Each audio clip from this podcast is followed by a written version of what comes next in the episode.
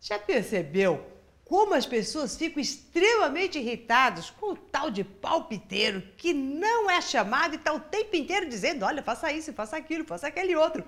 E quem me deu a ideia deste vídeo foi a Val, aqui, a, a minha cabeleireira, que deixa aqui o meu cabelo arrumadinho, que ela mesmo falou, né, Val? Que quando as pessoas saem para o almoço ou qualquer coisa assim, o que é que eles falam, Val? Do palpiteiro! Obrigada, Val!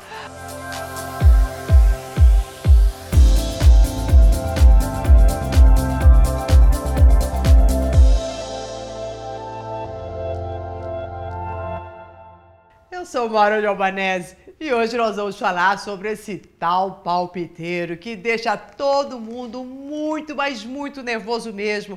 É aqueles momentos em que você tá lá fazendo o seu trabalho, daí de repente chega alguém e fala: Olha, por que você não faz assim assado? Ai, nossa, se eu fosse você, eu faria desse outro jeito. Nossa, olha, por que você não procura tal lugar? Você pode ir aqui, você pode acolá. Então, são vários palpitezinhos que as pessoas vão dando sem serem chamados, né? Ninguém perguntou nada. Ele vai de alegre, esse palpiteiro vai realmente achando que tá abafando, que tá ajudando.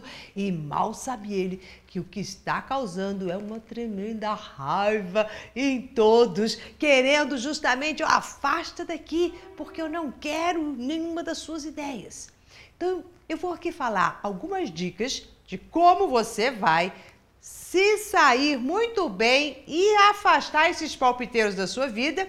E se você é um dos palpiteiros, para você é uma única e grande dica: jamais fale nada que o outro deva ou não fazer em qualquer situação se ninguém te perguntou. Espere alguém te perguntar. O que você acha disso? Como que eu faço aquilo? Se não te perguntarem, para, vai cuidar da sua vida. Agora, se você está ali lidando com o palpiteiro que não assistiu este vídeo ainda, porque você ainda não compartilhou com ele, então você vai fazer a segui da seguinte forma: eu vou te dar três momentos e ele não é assim muito delicado.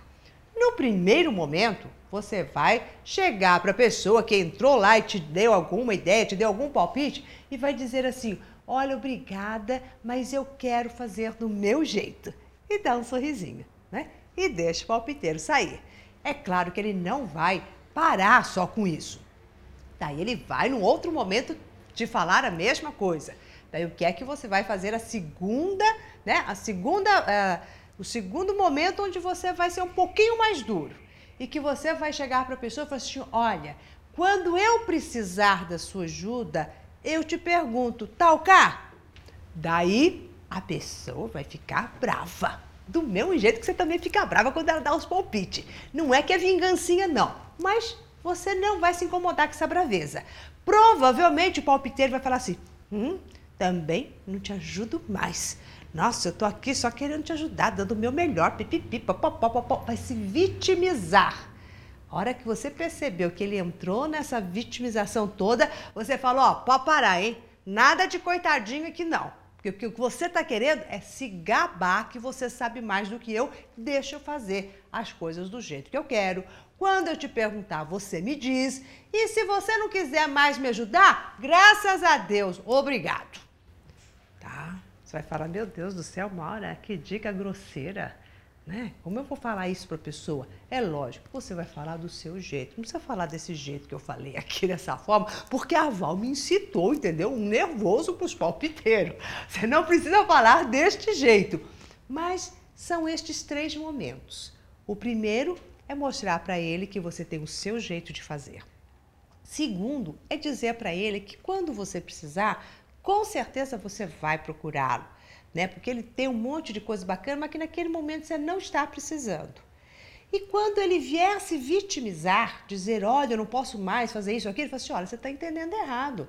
É que você, eu, eu quero que você me ajude no que eu quero e não no que você quer ajudar.